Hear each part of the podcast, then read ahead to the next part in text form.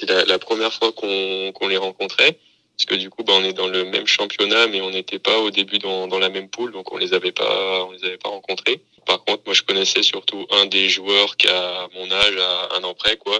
Voilà, donc on s'attendait à une finale euh, assez serrée. Et c'est ce qui s'est passé vu qu'on on a été euh, tout le long de l'épreuve quasiment euh, côte à côte avec juste une frappe une frappe ou deux d'avance des fois. Mais bon des fois il, revenait aussi à hauteur donc une finale très serrée quoi on a su réussir nos frappes jusqu'au bon sans lâcher et eux, voilà, ils ont eu un tout petit coup de, de moins bien, on peut dire, euh, juste à la fin, quoi, dans, dans le Money Time. Et du coup, c'est ce qui nous a permis de, de passer la, la ligne d'arrivée euh, en tête, euh, si je puis dire. Et en fait, on fait de, de la course en, en continu. En fait, on, on tire une boule en, dans un sens. Après, on va, on va de l'autre côté du terrain, on tire une boule dans l'autre sens.